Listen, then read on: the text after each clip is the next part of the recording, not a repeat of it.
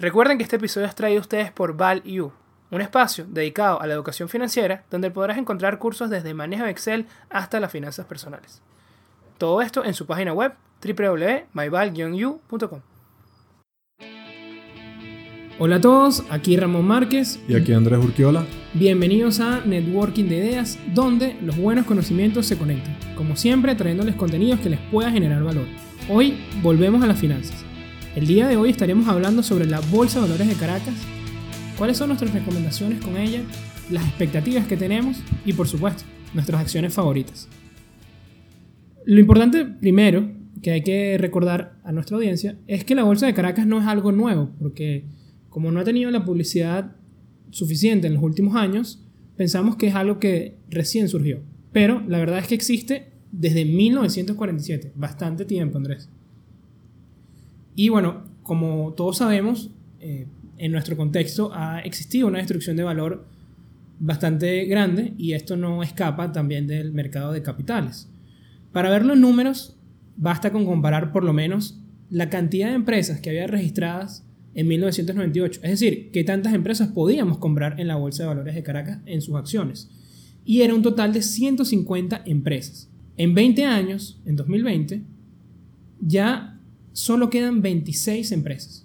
Esto nos dice que realmente se ha perdido muchísimo en, este mercado. Otro número que nos dice también cómo ha estado este, este nivel de, de, de decrecimiento es el total de monto negociado diario en dólares. En 1997, otro número que nos indica también o que nos muestra esta destrucción, la que hago referencia, es el monto negociado a diario en la bolsa. En 1997, este número alcanzaba los 15 millones de dólares en un solo día. Pero hoy, a estas fechas, el número promedio que vemos es bastante bajo. Apenas unos 20 mil dólares. Si tomamos el ejemplo del 18 de junio, del jueves 18 de junio, apenas se transaron 15 mil dólares. De verdad que es un número nada comparable con lo que teníamos hace 20 años. Eh, es algo que, bueno, ha pasado, como digo, la bolsa no ha podido escaparse, no es una burbuja que se escapa de la realidad que está pasando en el país. Y bueno, también es importante que esto ha hecho que se concentre mucho el capital en las que se denominan las cinco grandes, que son Banco Provincial, Mercantil, Banco Venezuela, Fondos y Ron Santa Teresa. Ellas componen el 60, 64, perdón, 64,2% de toda la capitalización del mercado, es decir, de todo el valor de la bolsa, de las 26 acciones, el, eh, el 64,2% está concentrado en estas cinco grandes empresas. Esto no, no nos dice tampoco que sea algo malo, obviamente al ver un número tan bajo de empresas eh, es normal que haya tanta concentración. Esto no necesariamente sea algo malo, por lo menos en Estados Unidos está pasando con vemos en, en estas conocidas FAN, que son las empresas más importantes de tecnología, que son Apple, Microsoft, Google, Amazon y Netflix, acumulan el 15% de todo el SP500. Pero bueno, como digo, es, normal que haya una concentración dado la, la escasa cantidad de empresas que, que, nos ha quedado. Pero bueno, también es importante ver que a pesar de toda esta destrucción de valor, lo interesante de la bolsa es que ha habido un, un rendimiento. Tú has visto ese rendimiento, ¿no, Andrés? Sí, hola Ramón, espero que estén todos bien. Bueno, en relación al rendimiento, el índice de la Bolsa de Caracas, que es el, equivalente, por ejemplo, lo que puede ser el, el Standard Poor's 500 en Estados Unidos, que es el índice que mide el rendimiento y es elaborado precisamente por la bolsa, este año ha ganado 261%, mientras que el dólar ha ganado aproximadamente un 263%. O sea que ha estado... El paralelo. Denominado paralelo. El, el denominado paralelo. Em, o sea que han estado bastante, bastante parecidos. Por lo tanto, si tú comprabas un dólar de la Bolsa de Valores de Caracas o del índice a principios de año y lo dejabas como un dólar, tal vez no hubieras tenido mucho rendimiento, pero si hubieras tenido los bolívares, hubiera sido un mecanismo de protección igualmente efectivo que los dólares. El tema ahí es la inflación. Sí, bueno, pero el, tema de la inflación ya es algo que, que, te destruye cualquier tipo de activo que tú tengas, porque no hay nada que, que, en el mediano plazo te rinde igual que la hiperinflación, por decirlo así, como si lo midieras como un rendimiento. Y, bueno, todos hemos visto como en el país todos los rubros, no hay ninguno que se escape de, de la mal llamada inflación en dólares, que realmente no es una inflación en dólares, sino es una inflación que va más rápido que la variación del tipo de cambio. Es decir, la variación de la inflación es más alta que la depreciación del bolívar frente al dólar. por lo tanto tienes una, una una, de más inflación en dólares, los precios aumentan en dólares, pero la inflación es inflación en cualquier moneda, pues. Sí, pero bueno, se, se, repercute igual de que, de que las cosas nos están saliendo más caras en la moneda que la ves. Exactamente. Y bueno, lo que va del año es de 409%, entonces bueno, obviamente si tienes un incremento del tipo de cambio del 263 y la inflación es de 409, ya ahí tienes una diferencia bastante grande y por eso es que las cosas están más caras en dólares. Tu poder adquisitivo se, se, picó a la mitad. Prácticamente. Y, y, bueno, es más o menos lo que hemos visto en todos los rubros. Sin embargo, el año pasado, que fue un año que fue muy diferente en muchas cosas, como todos sabemos, tuvimos el, ese llamado efecto Guaidó a principios de año, donde hubo un, un crecimiento gigante en las capitalizaciones y en los precios de las acciones por la esperanza de un cambio. Esperanza, la expectativa. Sí, la expectativa que después se fue desvaneciendo poco a poco en el mercado. Pero, pero bueno, también te da una idea de cómo pueden cambiar las cosas y eso vamos a hablar más adelante en el episodio. Y rápido. Eh, y bastante rápido ante un, lo que puede ser un cambio del modelo económico y político. Y por ejemplo, el año pasado tuvimos las más representativas, eh, no diría irónicamente, pero, pero sí llamativamente fueron las acciones que, que son eh, públicos y privadas, como por ejemplo la CanTV. Por ejemplo, el año pasado eh, tenemos las compañías públicas y privadas, por ejemplo la CanTV. Mucha gente tampoco sabe que, por ejemplo, el Banco de Venezuela y la CanTV, Fábrica Nacional de Cementos, son empresas que, en las cuales tú puedes tener participación a pesar de que la participación mayoritaria es del gobierno. Capital o sea, son, mixto. Son exactamente de capital mixto. Por ejemplo, CanTV tuvo un rendimiento aproximadamente de casi 100%, porque en enero estaba en 0,7 dólares, casi 0,8 dólares, y al cierre de diciembre cerró en 0,13 dólares.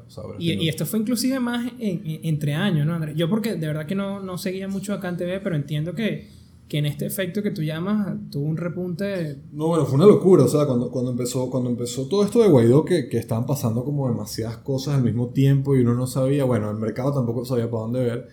Pero y, iba para arriba. Y bueno, sí, miraba nada más para arriba.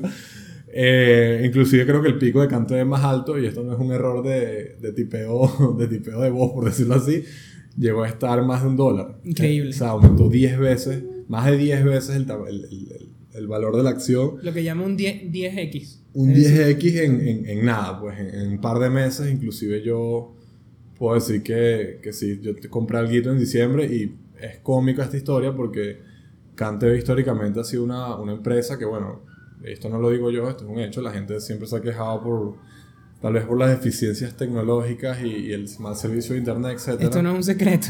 Esto no es un secreto y tal vez nos está escuchando desde el proveedor de CanTV y bueno, Ojo, esto es algo malo, pero CanTV también tiene una capacidad instalada muy buena que, bueno, habrá que, que meterle mucho dinero para re, reactualizarla y todo esto. Pero bueno, la, ya queda de parte de cada quien ver si el precio que estás pagando vale la pena ese riesgo, ¿no? Correcto. Y de una manera graciosa, yo en diciembre del 2018, yo hice una operación, compré unas acciones y a mí me sobró una plata en la operación, o sea, me quedó un saldo a favor. yo le dije a la corredora que con ese saldo a favor era, una moneda. Una, era, era muy poco, pues. Eh, era más o menos como, como unos 300 dólares, más o menos. Que bueno, entiendo que para algunas personas puede ser representativo, pero bueno, para la operación que yo hice fue poco. Y yo le dije a mi corredora de bolsa, le dije, mira, cómprame unas acciones de CanTV ahí que yo las veo baratas. Pues. Y bueno, las compré.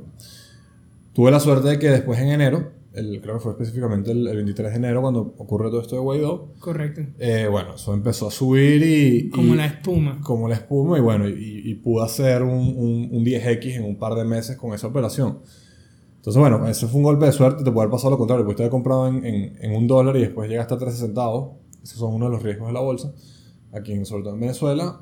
Pero bueno, si te da una, una buena ventana de oportunidades. Sí, ojo, también lo vemos como que, ok, está bien, véanlo como que hay oportunidades, pero también hay que tener, hay que saber lo que estamos haciendo, porque Andrés tuvo la suerte de estar en el momento de que pasó de los centavos a valer un dólar, pero hubo gente que a él le vendió las acciones, hubo gente que le compró las acciones a Andrés a un dólar. Exacto.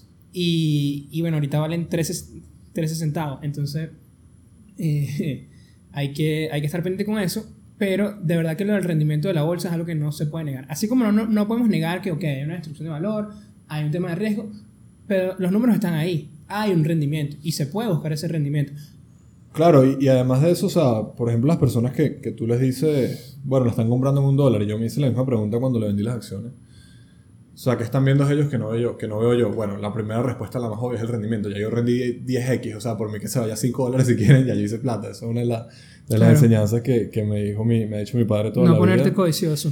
Sí, o sea, si, si, ya tú hiciste plata, ya hiciste la plata, ¿entiendes? Y, y tal vez ellos pudieron haber visto una inversión más a largo plazo donde la acción pudiera llegar a valer, no sé, 2 dólares y está bien. O 5, no sabemos. O 5 o lo que sea, pero bueno, ya yo hice mi dinero y tal, y, y bueno, tal vez ellos eh, el día de mañana eso cambie y se hagan dinero igualmente. Pero, pero bueno, eso es lo bonito del mercado, porque cada quien tiene una expectativa de riesgo y de tiempo diferente. Sí, pero como te decía, eh, el, el, rendimiento está ahí. Fíjate que, ok, este año fue, fue especial, porque si vemos 2019, 16 de las 27 acciones que, a pesar de que hay 26 empresas, en ese momento había 27 acciones, eh, superaron el, la variación del dólar paralelo. Entonces realmente demostraron ser una alternativa viable para, eh, para proteger eh, la, moneda local, no, para proteger el bolívar. Entonces eso es algo que, que, hay que tomar en cuenta, porque bueno, cuando las personas escuchan la bolsa de Caracas, lo primero dicen, bueno, pero es que Venezuela está en una situación muy mal, entonces no vale la pena invertir, que no sé qué. Ojo, hay que ver las cosas como es, ok, hay un riesgo, pero también hay, un posible rendimiento que se puede buscar y que, bueno, obviamente con preparación eh, hay, que, hay que estar consciente también de los riesgos, pero se puede, se puede llegar a tener resultados. Ya que me estás hablando de los riesgos, ahora te pregunto, ¿tú lo ves más la bolsa de Caracas como una inversión a largo plazo o lo ves más para, para hacer trade, por ejemplo? Yo tengo que ser sincero y lo veo más como de, de un swing trading. Es decir, no, no, day trading, no, no es que el mismo día vas a cambiar posiciones, pero sí buscar eh, ciertos momentos, como pasó contigo. Ojo, ojo, tú no sabías que iba a pasar lo de, lo de Guaidó, pero sí viste que había llegado a un precio que era demasiado. Ok, el país está, está demasiado mal, pero ok, tampoco ese es el precio que, que, que yo le veo a, a, a, esa acción, ¿no? Es, es una exageración. Entonces creo que la, la, la bolsa te da esas oportunidades. Hay momentos, por, puede pasar que el dólar sube demasiado rápido y la, y, y, la bolsa no ha reaccionado todavía, entonces los precios en, eh, al cambio quedan muy baratos o, quedan, no sé si decir barato porque barato es subjetivo, pero sí quedan eh, lejos de sus valores históricos. Perdón. Y eh, ahí es donde llevamos oportunidad. Sí, eso, eso este, estos últimos años, porque obviamente ha habido mucha más estabilidad cambiaria este año, por ejemplo. Y bueno, hay otros temas eh, en los cuales, por cierto, profundizaremos en el curso, temas de liquidez, temas de crédito, etcétera, que antes sí te permitían hacer, mm, yo diría inclusive hasta un arbitraje, porque podías jugar mucho con la tasa de cambio y con precisamente como tuviste el precio de las acciones. O sea, muchas veces la bolsa reaccionaba antes que el, que el, que el mercado cambiario y tú podías vender e irte a los dólares y generar un rendimiento. O caso contrario, primero subió el dólar, como dice Don Ramón, y después te ibas para las acciones. Y bueno, yo personalmente me cansé de jugar con eso. Sí, por lo menos para que, para, no sé si, si, si, queda confuso, pero un ejemplo es si la acción vale 100, 100, 100 bolívares y la tasa de cambio es, eh, es, a, es a 100 de, de, bolívar a dólar, es decir, te sale a un dólar la, la acción, pero cuando el, el, la tasa de cambio sube a, a, 200, entonces el precio de la acción se pica a la mitad. Entonces eso es lo que yo me refiero, de que hay esos arbitrajes, hay esas posibilidades de para las personas aprovecharlo, ¿no? Entonces, eso, eso es lo que yo veo como que más, eh, no voy a decir valioso porque también me gusta la tesis a largo plazo de que si esto cambia, si el sistema cambia, las inversiones sin duda van a, van a pagar frutos. Pero también me gusta, es decir, no pondría una, una gran cantidad de dinero eh, en, una, en, una, en, en una tesis muy a largo plazo ahorita acá, porque bueno, también hay que ver que dado toda esta situación de COVID, también afuera también hay otras oportunidades que de repente son buenas, ¿no? Entonces, e, eso, siempre hay que estar, es que la inversión siempre es costo-oportunidad, ¿no? Siempre está viendo qué, qué, otras alternativas hay. Pero como, como te digo, respondiendo a tu pregunta, Andrés, yo me quedo con, con más ese, ese, ese, momento, ¿no? Buscar el momento, buscar las oportunidades. Sí, que, concuerdo. Que concuerdo. Yo, yo creo que diste en el clavo con el tema del swing trade. Para los que no saben, el swing trading es hacer un trade de tal vez varios días o inclusive varias semanas. O sea, es un trade como, en teoría, como mediano plazo.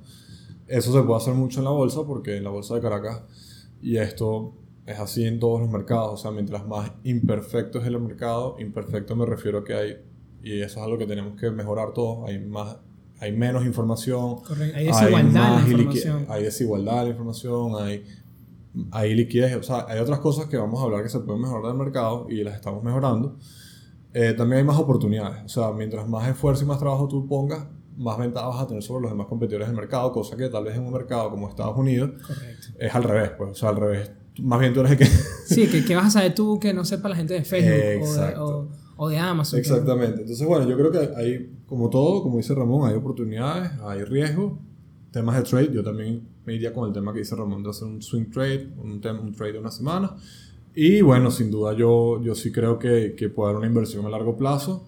tienes esa tesis también, claro. Con un riesgo gigante, porque Venezuela es un país con muchos riesgos. Pero ya vamos a hablar de ese riesgo. Ya eso, eso también vale la pena porque hay que contextualizarlo. Pero bueno, también hay, hay oportunidades en, en ese sentido. Sí, ojo.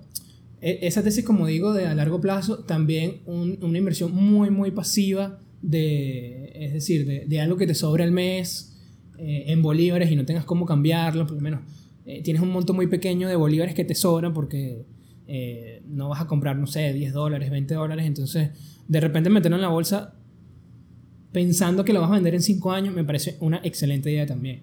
O el caso contrario, tienes un ingreso especial en dólares, hiciste un cambio a bolívares, pero te, te sobraron bolívares y no, no, no, necesitas comprar nada, no, no quieres que se te evalúen, oye, también tienes esa alternativa para ponerlos en la bolsa. E, esas, esas son las dos alternativas que yo veo más, eh, más factible, ¿no? Eh, un horizonte de tiempo largo, es lo que, lo que esperaría de los, de los inversionistas aquí, o a menos quieras hacer swing trading apoyándote con otras herramientas que las vamos a discutir ahorita. Bueno, vamos a hablar de, de lo bueno y lo malo, Andrés, para ya ir directo al grano con esto. Creo que lo que estábamos hablando, precisamente del riesgo, eh, es un aspecto, yo lo veo como un aspecto relativamente bueno. ¿Por qué? Porque cuando ya uno, y hablando coloquialmente, cuando ya uno está por el suelo, o sea, cuando ya uno está por el piso, tengo mucho más camino o más cancha, por así decirlo, de subida que de bajada. Es decir, cuando, como cuando dicen cuando toca fondo, lo que queda es subir. Bueno, en la bolsa yo siento que ya estamos llegando a un punto así. Obviamente, eh, no lo digo como, como mal augurio, porque bueno, Venezuela siempre te sorprende. Pero, pero va a haber un momento que va a ser así, va a haber un momento que ya todo lo malo se descontó en el precio, ya todo lo malo que podía pasar, o sea, lo que faltaría es que caiga un meteorito solamente en Venezuela y, y, y, bajen más los precios. Va a haber un momento así, entonces en, si, si tú comparas riesgo solo, ok, hay riesgo, pero si tú comparas riesgo-beneficio, que es lo que siempre debemos ver los inversionistas, porque toda, toda eh, inversión tiene riesgo, riesgo-beneficio me parece que está siendo atractivo eh, si se aprovechan con estas eh, situaciones que digo, ¿no? estas oportunidades. Sí, estoy, estoy de acuerdo. Como bien dice, yo sí tengo la tesis y no es por ser negativo, siempre se puede estar peor, pero como dijo Ramón, o sea, el tema es cuánto es el tamaño del upside o lo que podemos mejorar y cuánto es el tamaño del downside, lo que se puede empeorar.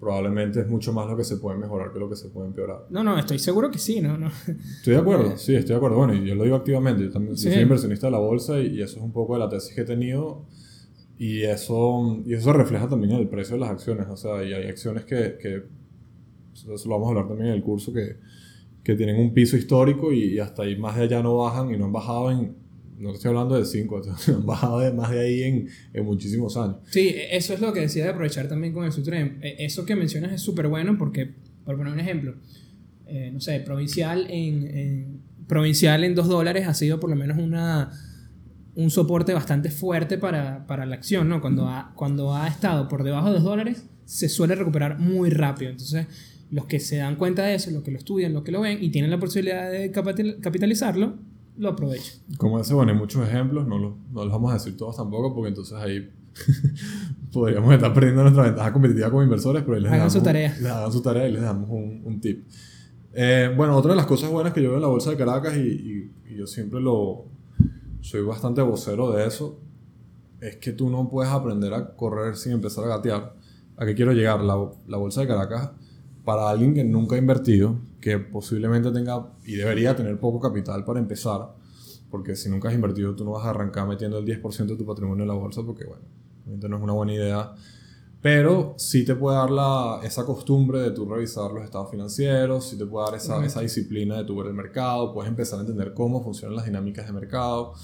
Eh, Hasta las órdenes, porque hay, muchos tipos de órdenes, la gente no, no lo sabe. Etcétera. Y creo que eso también, inclusive por el pequeño tamaño que tiene la bolsa, de cierta manera te puede dar un buen acercamiento a, con las personas que sí saben de eso, en este caso con, con, la persona que los atiende en su casa de bolsa, cosa que esa relación interpersonal no la puedes tener en ningún otro mercado del mundo, o bueno, tal vez no en un mercado grande como el de Estados Unidos, por ejemplo.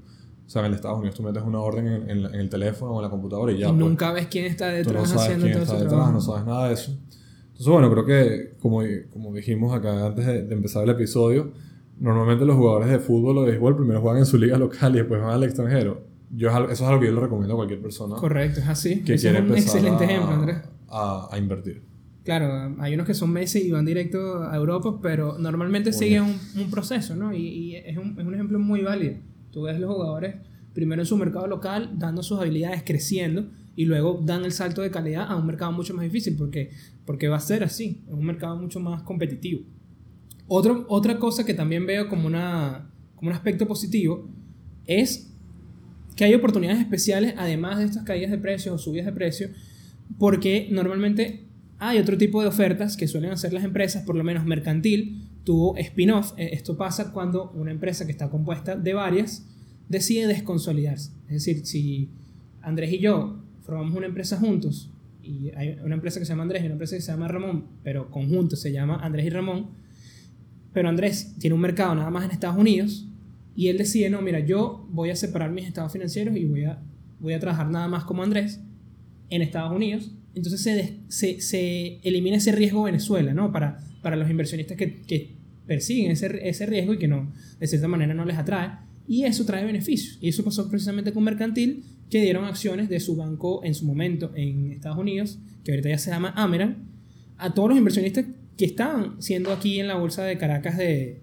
que tenían sus acciones de tipo A o tipo B, que son las que tiene Mercantil, les dieron acciones en Ameran y pasó en 2019 también cuando dieron acciones en el Banco de Panamá. Y estas son oportunidades de tener un dividendo en, otras acciones en moneda, en moneda fuerte. En este caso, en los dos fueron en dólares. Entonces, eso es una oportunidad que también te ofrece, eh, que no te lo ofrecen muchos mercados. No creo que Estados Unidos te, te ofrezca este tipo de oportunidades.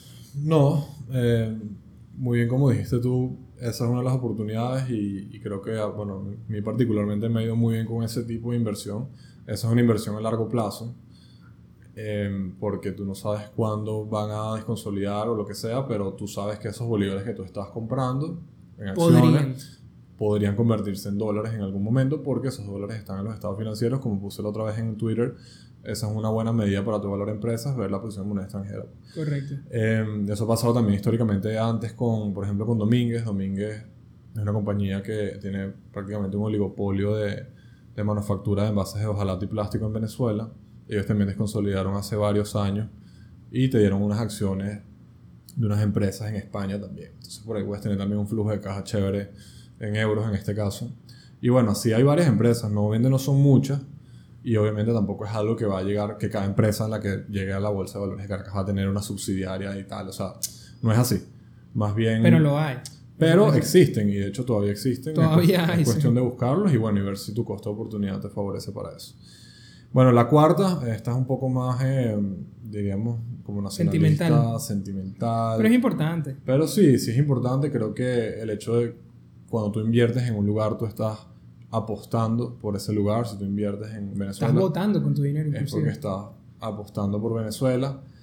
Y, y yo creo que más allá de eso, más allá del cambio político y todo esto, tú estás invirtiendo en empresas que tienen ventajas competitivas súper probables. O sea, el tema, y esto ya yo creo que da para otro episodio que me gustaría hacer inclusive, que es el tema de la falta de como de corporaciones en Venezuela, por decirlo así. De gobierno corporativo, ¿no? No necesariamente de gobierno corporativo, que también está incluido, sino falta de...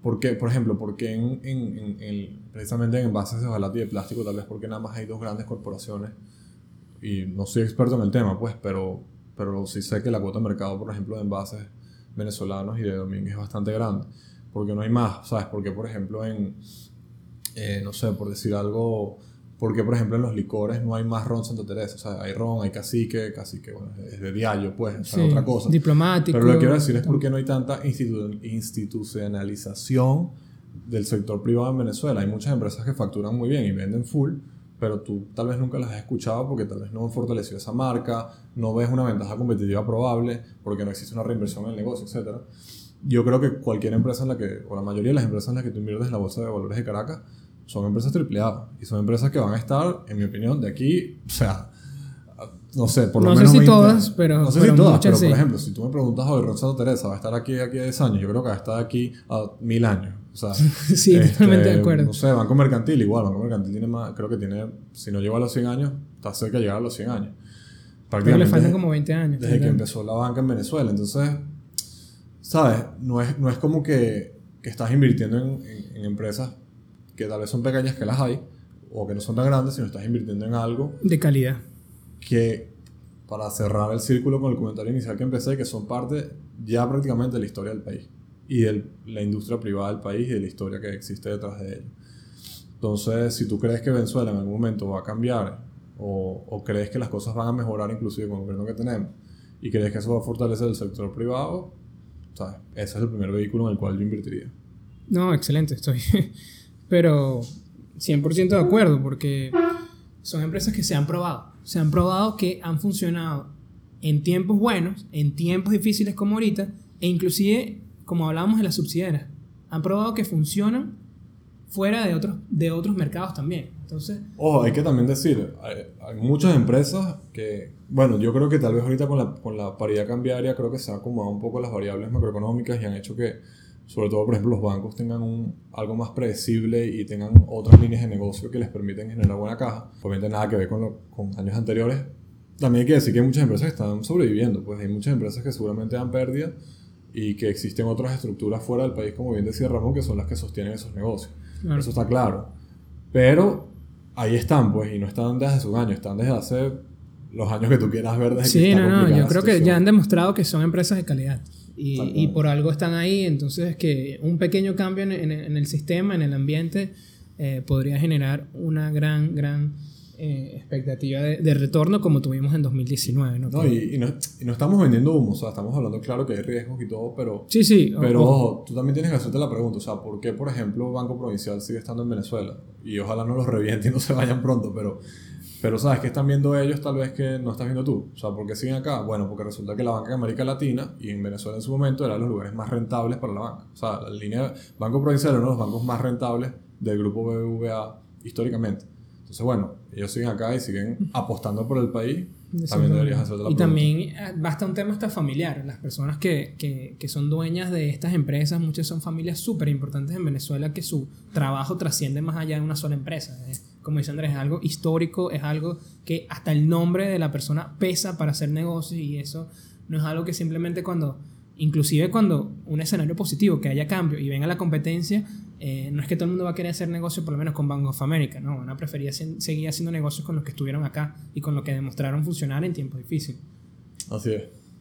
Pero también hay que hablar de las cosas malas, como dice, como dice Andrés, que, que los riesgos no, no podemos vender humo y que hay unos riesgos existentes.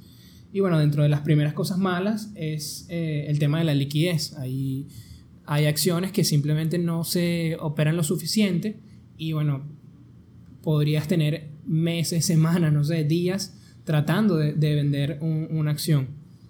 Sí, obviamente lo de la, liquidez es un, es un, gran factor. Como bien dijo Ramón al principio del episodio, ahorita se está negociando mucho unos montos muy, muy pequeños.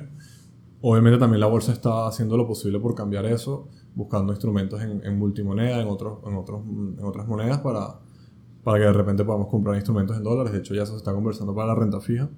Entonces, bueno, se está trabajando en eso. También otra de, los, de las cosas, yo diría que se pueden mejorar, son los costos de operaciones. Las comisiones son altas, y eso hay que decirlo ahorita. Eh, están alrededor del 3 al 4% cada operación, que si lo comparas con un mercado más, grande como el Estados Unidos, eh, es bastante alto. Pero, pero bueno, también en cierta manera eso se compensa con la volatilidad que puede tener a veces el mercado. ¿no? O sea, esa cuestión de volatilidad es del 20%, aunque bueno, ahorita en Estados Unidos eso es como el pan de cada día. pero, pero, para comparar, por lo menos en el broker que yo tengo, las, las comisiones en Estados Unidos son como del 0,1, 0,2%. O sea, aquí pagas 4, es un poco más elevado. Bastante más elevado. Especialmente si, si quieres hacer una, una, una transferencia grande. Sí. Y bueno, yo creo que también otra de las oportunidades de mejora, y en eso también en cierta manera, por eso es que nosotros en, en Value y, y ahorita en el podcast, estamos haciendo esta gestión de informar a la gente. Yo creo que existe una gran oportunidad de mejora en cuanto a la información. Sí creo que la bolsa está haciendo un buen trabajo, por ejemplo, con las publicaciones siempre están actualizadas cuando hay colocaciones de papeles comerciales, tanto en sus redes sociales como en su página web. Creo que se pudiera buscar un mecanismo de centralizar la información financiera por ejemplo, los gráficos históricos. Creo que la bolsa, de hecho, también tiene este... Yo digo creo porque yo siempre los obtengo con mi casa de bolsa. Pero bueno, creo que la bolsa también tiene un histórico de, la, de las variaciones de los precios. Pero bueno, creo que es algo más tal vez de forma que, que de fondo. O sea, creo que se puede hacer algo más, más accesible para las personas y que todos los puedan ver públicamente, así como uno se puede meter en Yahoo Finance, por ejemplo. Sí, ver los gráficos de repente. ver los gráficos o en TradingView y pues ver los gráficos. O sea, creo que también se pudiera hacer algo así aquí en Venezuela. Y bueno, ya para, para cerrar, creo que la, en mi opinión, una de las cosas más buenas y, y, que más me ha dado felicidad en los últimos años, y creo que tú también puedes decir lo mismo de esto, Ramón, que nos ha ofrecido el mercado venezolano, es ese networking, y va de la mano con, con el nombre del programa, de conocer gente que, que muy probablemente tiene las, mismos, eh, las mismas motivaciones que tú aquí en el país. O sea, si tú, ahorita existe una, una gran camada de gente que seguramente ustedes lo conocen en Twitter, no los voy a nombrar porque ellos saben quiénes son y, y son muchos, que, que, bueno, que están, no iría apostando necesariamente por el país solamente, sino están haciendo una gestión de culturizar las finanzas en Venezuela. Y la verdad es que no somos muchos y invitamos a todos los que quieran aprender de esto a que se unan porque al final del día es una labor conjunta y al final del día todos estamos aquí en el país y los que se han ido, este siempre va a ser su país para que puedan volver. Y yo he tenido la fortuna de conocer muchísima gente demasiado interesante, de la cual he aprendido demasiado solamente por ser parte del mercado financiero venezolano. Inclusive hacer negocios con esas personas. También, también. Y, y, claro, eso es algo que viene más allá, más adelante, pero, pero al final del día hay un networking muy bueno porque es un sector muy pequeño, es un sector que históricamente yo creo que ha sido, no diría reservado, porque nunca diría que, que le ha cerrado las puertas a los inversionistas pequeños del interior, pero yo creo que es algo más una labor de comunicación y una labor de alcance que ha faltado en el mercado, y bueno, eso es lo que estamos tratando de cambiar. Em, pero bueno, te da la posibilidad también de tener una relación de cercanía con otra gente que tiene las mismas motivaciones e intereses que tú, y ojalá tengan los mismos valores que tú, cosa que si yo invierto en Estados Unidos no la voy a tener. Punto, y final. O sea, la gente que es la gente que trabaja en Wall Street o está en ese sector allá lo cual para nosotros... Y probablemente no vayas a las asambleas, aquí puedes ir a las aquí asambleas. puedes ir a la asamblea, o sea, la, de hecho yo eso lo, lo, comenté también en el curso, en una parte, o sea, el tema de las asambleas es, genial porque tienes una cercanía gigante con gente de la cual puedes aprender muchísimo. Eso es lo más importante a corto plazo, ¿verdad? Ese es el, el, valor agregado más importante a corto Tiene plazo. Tiene un valor agregado gigante. Y, y, son personas que, en mi, en mi experiencia, tienen una cercanía muy, muy buena y, y, o sea, y no voy a decir las empresas porque habrá unas más que otras, pero bueno, yo veo empresas que tienen valoraciones de cientos de millones de dólares y tú puedes hablar con el presidente de la empresa tranquilamente y con mucho gusto él va a recibir tus opiniones, tus recomendaciones. Y eso es algo que tú no puedes obtener en ningún otro lado en Venezuela si no estás en la jugada, como decimos. Pues en la jugada me refiero a si, si, tú no puedes hablar con el presidente de un banco si tú no eres un banquero. Punto y final, hermano. Pero si tú eres, inviertes en la bolsa, la puedes asistir a las asambleas, puedes conocer gente interesante. Si tú quieres expandir un negocio que tú tienes, ahí puedes establecer esa relación. Y la verdad que mi experiencia, como les digo, son personas muy, muy abiertas. Personas, como decimos en inglés, down to earth. No son personas... Eh, humildes. Sí, son personas humildes que aprecian el hecho de que tú estés confiando en ellos tu dinero. Exactamente. Bueno, y yo creo que eso es todo por el episodio de hoy. Creo que para los que son nuevos en el mundo de las finanzas, eh, mi conclusión es que la bolsa es una buena oportunidad, podemos verlo como una academia. Eh, aprovechen también la, el, el, curso que estamos preparando sobre el mercado y la bolsa de valores de Caracas para que puedan conocer mucho más a detalle y si vamos a tratar unos temas un poco más eh, específicos, cómo operar. Y también para los que han tenido la posibilidad, y los que nos escuchan de afuera, de repente ya han tenido la posibilidad de, de invertir en sus mercados locales o en Estados, o en Estados Unidos, eh, también vean la oportunidad de, de, de, que puede ser, puede ser una, una expectativa futuro. Y bueno, si, si les atrae y al final deciden invertir aquí eh, en Venezuela, eh, también tengan en cuenta que no lo pueden tratar como un mercado igual que otro, ¿no? Cada mercado es diferente y bueno, probablemente lo que, lo que te haya enseñado ese mercado local o te haya enseñado el mercado de Estados Unidos no sea lo que necesitas para triunfar en este, ¿no? Eso, ese es mi consejo final, ¿no? Si quieres invertir acá, velo como que es otro mercado, que tiene otras herramientas y otras posibilidades, pero que también, como decía en mitad del episodio, el rendimiento es algo que ha tenido y que no podemos negar. Entonces, bueno, es el momento de pasar al dato de la semana. Y el dato de la semana es, ¿sabías que la capitalización de mercado de las cinco empresas más importantes de Venezuela, Banco Provincial, Banco Mercantil, Banco de Venezuela, Fondo Inmobiliario de Valores y Ron Santa Teresa suma en total 930 millones de dólares? Esto, comparado con el banco más importante de Colombia, Bancolombia, que tiene un total de 6,7 millardos de dólares, es 7 veces más, lo que nos habla del potencial de crecimiento del mercado venezolano.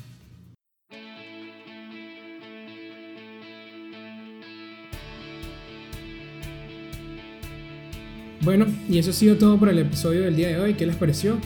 ¿La Bolsa de Valores de Caracas invertirían o no? Bueno, muchas gracias a todos. El lunes recuerden que arrancamos con el curso. Espero que, todos se inscriban obviamente y bueno, estamos atentos a sus comentarios sobre qué les gustaría ver también en el curso. Y recuerden que en nuestra página web wwwmyval ucom tienen disponibles muchas otras alternativas además de este curso de la Bolsa de Valores de Caracas. Recuerden que si nos están viendo desde YouTube, no olviden suscribirse a nuestro canal y darle like a este video. Hasta la próxima semana.